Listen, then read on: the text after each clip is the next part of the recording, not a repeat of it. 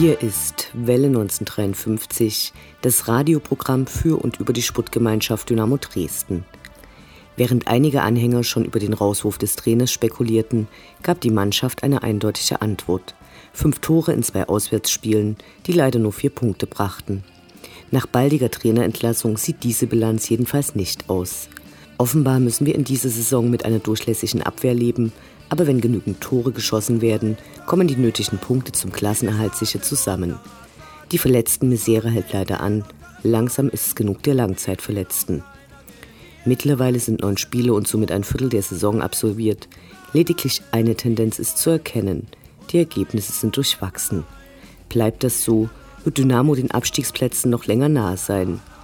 Nun kommt erstmal wieder eine Länderspielpause, in der die Mannschaft hoffentlich mehr zusammenwächst, wenn auch ohne einige der Schlüsselspieler, die für ihre Länder unterwegs sind. Immerhin stärkten einige der Spieler mit einem gemeinsamen Besuch des Oktoberfestes den persönlichen Zusammenhalt. Noch immer dauern die Fanproteste gegen den DFB an. Diesen wurde von einer externen Beraterfirma ein desaströses Zeugnis über die eigene marode Struktur ausgestellt. Immerhin hat sich die DFB-Sportgerichtsbarkeit mal wieder getroffen und heftige Strafen für Feuerzeug- und Bierbecherwürfe, Flitzer und Pyro ausgeteilt, um die Kosten für die notwendige Neustrukturierung nicht nur aus Mitgliedsbeiträgen blechen zu müssen. Leider nicht das erste Mal in diesem Jahr wird es am Freitag ein Testspiel von Dynamo ohne Zuschauer geben. Schade. Die Begründung organisatorische und sicherheitstechnische Gründe. Dabei wären sicher viele Fans gern gekommen, denn wie das Sprichwort sagt, Freitag nach eins macht jeder seins. Am Wochenende feiert Toteslav vom FK Sarajevo ihren 30. Geburtstag. Wir gratulieren. Dies alles und mehr jetzt in der 67. Ausgabe von Welle 1953. Mein Name ist Anne Vidal, sportfrei. Auch wenn wir mal verlieren, haben wir es doch nie satt. Wenn unsere Hymnen hallen und der Hexenkessel tobt, stehen wir zu Dynamo. Inhouse. Kontermöglichkeit. Schnetzler. Schnetzler alleine. Schnetzler muss das Tor machen. Schnetzler. Tor. Tor. Tor.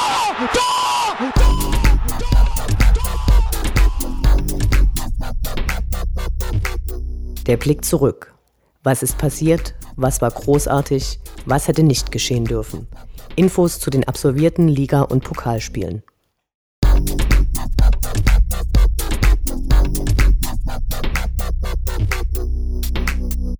Achter Spieltag, 24. September, Sonntag 13.30 Uhr, SV Darmstadt 98 gegen die SGD. Das erste Mal mit Dynamo im Merkstadion am Böllenfalltor. Die Sonne zeigte sich warm über dem unüberdachten Gästeblock mit seinen heruntergetretenen Stufen. Die Polizei war hochgerüstet angetreten. Gegen den Bundesliga-Absteiger wurde sich zunächst unter den Fans nicht die besten Chancen ausgerechnet. Gleich auf sieben Positionen stellte Cheftrainer Uwe Neuhaus die Mannschaft um. Endlich war auch Erik Berko zurück. Rasant und kampfbetont ging es los. Die Darmstädter zeigten mit viel Geschuppe und Fouls, wie sie sich auch in der ersten Liga präsentiert hatten. Kurz vor Ende der ersten halben Stunde ging Dynamo in Führung. Manuel Konrad legte das erste Tor seines überragenden Hattricks auf. Nachdem ausgerechnet Ex-Dynamo Tobias Kempe den Anschlusstreffer mit einem direkten Freistoß erzielte, aber Manuel Konrad nach dem nächsten Eckball von Niklas Kreuzer zur erneuten Führung getroffen hatte, ging es in die Halbzeitpause. Nach der weihten die Dynamo-Fans mit gelben und schwarzen Rauchtöpfen den neuen Grauen feierlich ein. Das Spiel wurde kurz unterbrochen. Später maulten Fans, dass die durch die Spielunterbrechung verlängerte Nachspielzeit Schuld an den späten Ausgleichstoren der Lilien hatte. Wir sagen Quatsch. Das hat die Mannschaft verbockt. Wie schon öfter in dieser Saison fielen die Gegentore sehr spät. Gemecker gab es auch über die defensiven Auswechslungen bei Dynamo. Haris Duljevic wieder mit sehenswerten Aktionen, wich Marco Hartmann, Penil Mlapa verließ das Feld für Paul Seguin. Der kurz vor dem Ausgleichstreffer der Lilien eingewechselte Lukas Röser konnte dann leider auch nichts mehr reißen. Mit einem Unentschieden hätten vor dem Spiel viele leben können. Die Art und Weise der späten Tore hinterließ einen faden Geschmack trotz des guten Bieres, das im Stadion ausgeschenkt wurde. Beim Rückweg vom Stadion zum Parkplatz wurden die Fans von krass vielen Polizisten begleitet. Die Abreise verlief jedoch ohne Probleme. Hinterher wurde in diversen Zeitungen von der Plünderung einer Raststätte durch Dynamo-Fans geschrieben. Ein friedliches Fußballduell auf einem Rastplatz nahe der sächsischen Grenze mit zwei überdimensional großen Bällen hingegen schaffte es nicht in die Medien. Naja, ein Punkt, immerhin.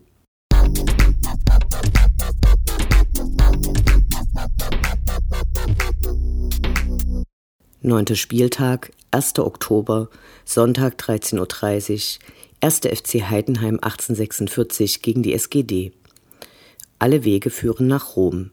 Nach Heidenheim ist es schwieriger, zumindest wenn man mit dem Bus anreisen will.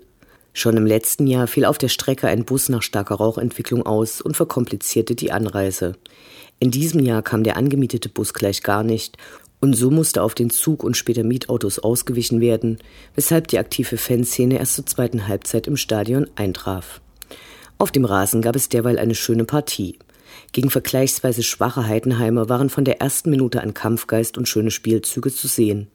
Niklas Kreuzer bekräftigte seinen Anspruch auf einen Einsatzplatz und schoss nach einer halben Stunde ein wunderschönes Freistoßtor. Dieses markierte das erste Dynamo-Tor überhaupt in Heidenheim. Nach der Halbzeitpause konnte dann auch der Subut der inzwischen im Stadion eingetroffenen aktiven Fanszene beginnen. Vereinzelt gab es Bengalos und auch die Trompete war wieder einmal zu hören. Den Fans wäre es ja egal gewesen, ob Dynamo dreckig gewonnen hätte. Sie wurden aber mit einem weiteren Traumtor verwöhnt. Marvin Schwebe spielte auf Haris Duljevic, der in dieser Partie oft ungewohnt weit hinten kämpfte.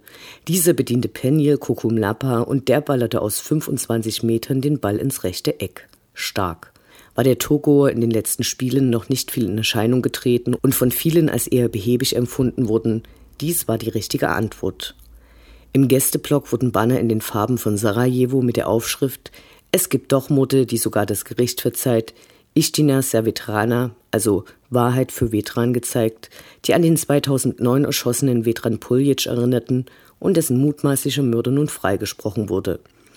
In der 80. Minute kam es fast zu einem Spielabbruch, und zwar wegen der Heidenheimer Ultras. Diese hatten ein paar eher dezente Rauchtöpfe gezündet, anschließend überstiegen einige von ihnen die Bande, um ein zunächst genehmigtes Banner zurückzuholen, was aber der Heidenheimer Ordnungsdienst abnehmen wollte. Das Banner trug die Aufschrift Für euch zählt nur das Kapital, wir Fans sind euch scheißegal und wurde bei der Rückholaktion zerrissen. Die Ultras packten daraufhin ihre Fahnen ein und verließen das Stadion. Dynamo spielte derweil den Sieg sicher nach Hause. Uwe Neuhaus unterstützte mit extrem späten Wechseln, die diesmal keine Unsicherheit ins Spiel brachten. Die ersten drei Punkte in Heidenheim wurden eingesammelt, stark.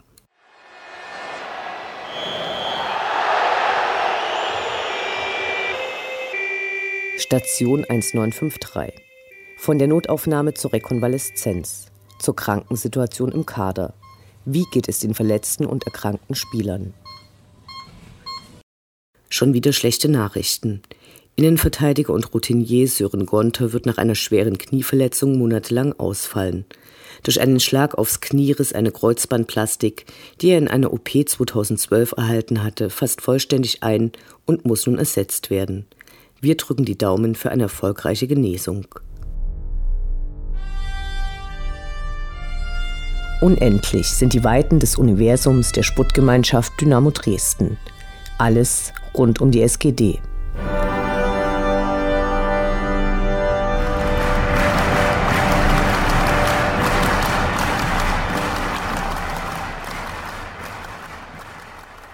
Endlich gibt es Neuigkeiten zum weiteren Prozedere nach dem Ausfall des Bezahlkartensystems. Um verbliebene Guthaben anzumelden und einzufuttern, werden von Dynamo Dresden und der Betreibergesellschaft des Stadions in einer gemeinsamen Erklärung zwei Wege angeboten eine Sammelfutterung durch dynamonahe Anwälte oder Einzelfutterung. Das sollten alle Betroffenen wahrnehmen. Genauere Einzelheiten dazu finden sich auf der Dynamo-Homepage. Wie hoch die Wahrscheinlichkeit einer etwaigen Gesamt- oder Teilrückzahlung ist, können sich alle, die einmal Insolvenzverfahren beobachtet haben, selbst ausrechnen. Sie dürfte für beide Fälle sehr niedrig sein. Trotzdem ist es wichtig, die Gesamtsumme offener Forderungen von Dynamo-Fans herauszufinden. Nach Abschluss des Insolvenzverfahrens wollen Dynamo Dresden und die Betreibergesellschaft die Möglichkeit einer Kompensation prüfen. Eine sehr vage Ansage, aber immerhin wird die Absicht zur Entschädigung erwogen. Dies ist insofern pikant, weil sich beide in gewissem Rahmen auch die Schuld für das entstandene Dilemma anheften können. In der vergangenen Saison gaben der Verein und die Betreibergesellschaft eine gemeinsame Erklärung vor dem Bielefeld-Spiel ab. In diesem wurde erklärt, dass zum folgenden Heimspiel nur noch bar bezahlt werden könne und warum es keine Erklärung zu einem früheren Zeitpunkt hätte geben können, da, Zitat, fanden intensive Verhandlungen statt, um einen Betrieb des Kartenbezahlsystems auch zu diesem Spiel gewährleisten zu können. Der Zeitpunkt des Bekanntwerdens eines Insolvenzverfahrens gegen die Hedrick Payment GmbH wurde ebenfalls verkündet. Es war einen Tag vor dem Heimspiel gegen 1860 München. Zuerst ging die Meldung bei der Betreibergesellschaft ein, die laut obischer Erklärung sofort den Verein informierte. Damit sind wir beim springenden Punkt. Die Entscheidungsträger erfuhren einen Tag vor einem Heimspiel von erheblichen finanziellen Problemen der Bezahlkartenfirma und teilten dies nicht den Fans mit. Die Fans hatten das Bezahlkartensystem nie gewünscht, im Gegenteil, es gab erhebliche Kritik gegen die Einführung dieses Systems. In Unwissenheit über die Schieflage wurden Guthaben auf Karten geladen und nur die wenigsten dachten daran, ihr Guthaben auf den Karten aufzubrauchen oder sich Restguthaben auszahlen zu lassen. Hätten sie von dem Problem gewusst, hätte niemand nur einen Cent in dieses insolvente System gesteckt. Somit hat die Zurückhaltung der Informationen über die Lage des Bezahlkartenanbieters den Fans von Dynamo Dresden Schaden zugefügt bzw. ihn nicht in dem Maße verringert, wie dies möglich gewesen wäre.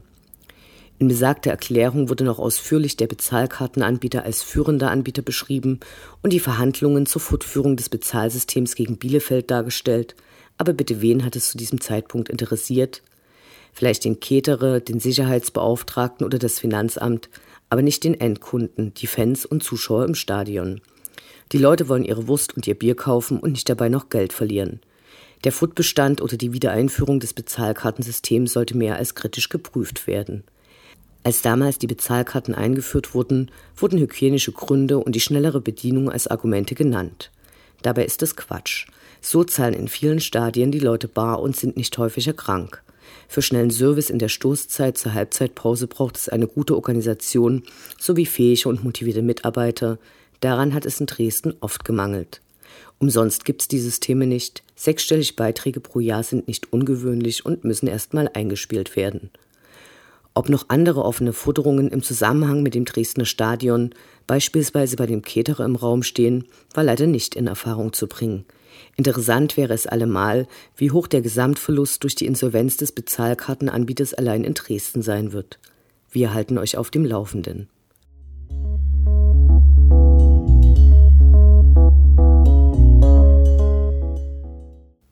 Vor einer Woche wurde die Mitteilung verbreitet, dass Aufsichtsrat Lars May aus beruflichen und privaten Gründen zurückgetreten ist.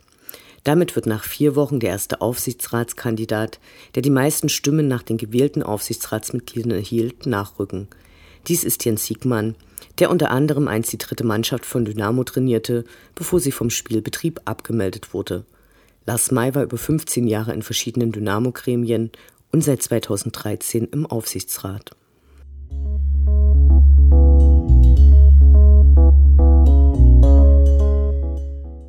Die Fangemeinschaft Dresden lädt zum Dynamo Skat Turnier in die VIP-Räumlichkeiten des Stadions ein und erinnert in ihrer Einladung an Pino, der zwischen 2006 und 2010 diverse Skat-Turniere für Dynamo-Fans organisiert hatte.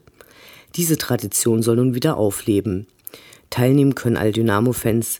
Stattfinden wird das Ganze am 27. Oktober ab 18 Uhr. Die Startgebühr beträgt 10 Euro, nur 8, wenn man die Gebühr bis zum 24. Oktober überweist. Alle Informationen und Modalitäten zu Turnierverlauf und Wertung sowie das Anmeldeformular findet ihr auf der Seite der Fangemeinschaft fangemeinschaft-dynamo.de. Wir wünschen viel Spaß. Ausrufezeichen!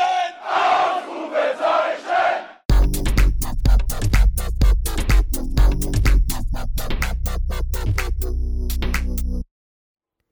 Der Blick nach vorn. Die nächsten Spiele, die nächsten Termine. Hoffnung und Zuversicht, Niederlage oder Ufter.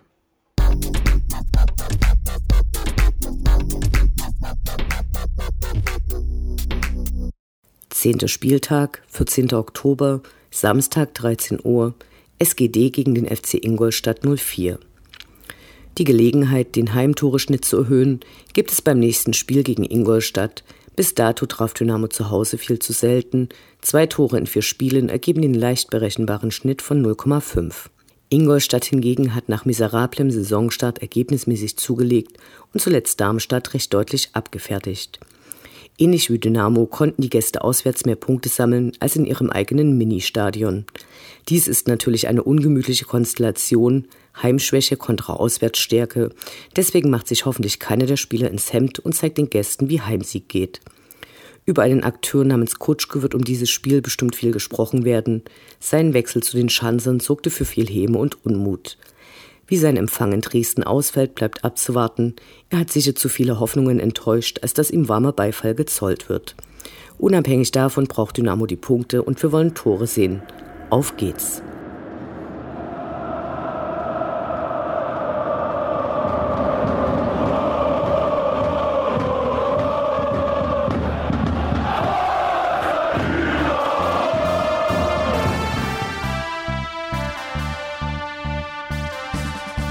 Das war Welle 1953, das Programm für und über die Sportgemeinschaft Dynamo Dresden. Eine neue Sendung über die SGD, uns, die Fans und alle Neuig und Widrigkeiten auf dem Weg zum Europapokal gibt es in zwei Wochen bei Coloradio und zum Nachhören im Internet auf welle1953.net als Podcast, den ihr selbstverständlich abonnieren könnt, um keine Sendung zu verpassen. Mein Name ist Anne Vidal. Auf Wiederhören. Bis zum nächsten Mal. Schwarz-Gelb werden unsere Fahnen, wie sie noch keiner gesehen hat. Doch schon lang vor unserer Zeit, da gab es sie schon. Unseren Heimatverein mit langer Tradition. Schatz, ich bin neu verliebt. Was? Da drüben. Das ist er. Aber das ist ein Auto. Ja, eben. Mit ihm habe ich alles richtig gemacht. Wunschauto einfach kaufen, verkaufen oder leasen. Bei Autoscout24. Alles richtig gemacht. Wie baut man eine harmonische Beziehung zu seinem Hund auf? Puh, gar nicht so leicht. Und deshalb frage ich nach, wie es anderen Hundeeltern gelingt, beziehungsweise wie die daran arbeiten. Bei Iswas Dog reden wir dann drüber. Alle 14 Tage neu mit mir, Malte Asmus und unserer Expertin für eine harmonische Mensch-Hund-Beziehung, Melanie Lippisch. Ist was, Dog? Mit Malte Asmus. Überall, wo es Podcasts gibt.